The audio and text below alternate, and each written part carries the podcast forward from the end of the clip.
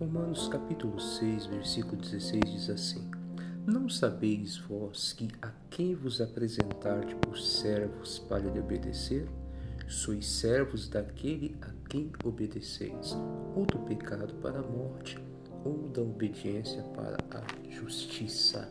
A Bíblia Sagrada aqui fala sobre o que é realmente servir a Deus que é muito mais do que frequentar uma igreja ou ter um cargo na igreja.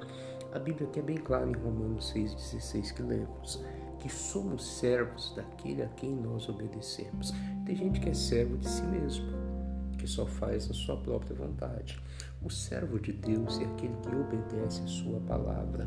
Quando começamos a obedecer a palavra, nós nos colocamos nessa prateleira dos servos, servos de Deus.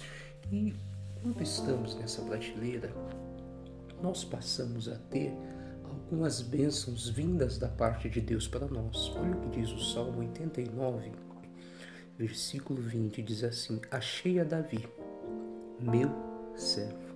Então Davi estava nessa prateleira. Então ele diz: Achei Davi meu servo e com meus do óleo o ungi. O servo de Deus, ele recebe de Deus a unção.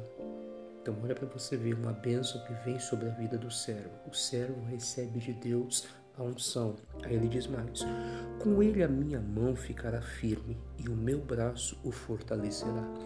O servo tem a mão de Deus sobre a vida dele. Outro privilégio do servo, só que aqui diz mais: O inimigo não o importunará, nem o filho da perversidade o afligirá. Então, o servo ele tem a proteção de Deus. E aqui diz mais: Eu derrubarei os seus inimigos perante a sua face e ferirei os que o aborrecem. Deus compra a briga daquele que é servo dele. E quando eu digo comprar a briga, não estou falando contra pessoas, porque a Bíblia diz que a nossa luta não é contra carne nem sangue. Tá? Em Efésios capítulo 6, versículo 12, é contra o inferno.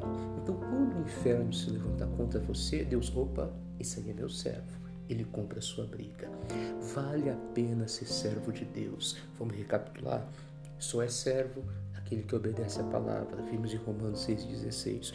Quando somos servos, temos a unção, temos a mão de Deus sobre nós. Quando somos servos, temos a proteção de Deus.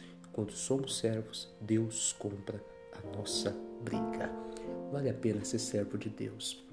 Não deixe de ser servo, de obedecer a palavra por proposta alguma que aparecer. Permaneça como servo e você vai ter essas bênçãos sobre a sua vida. Um forte abraço, viu? Que Deus te abençoe no nome de Cristo.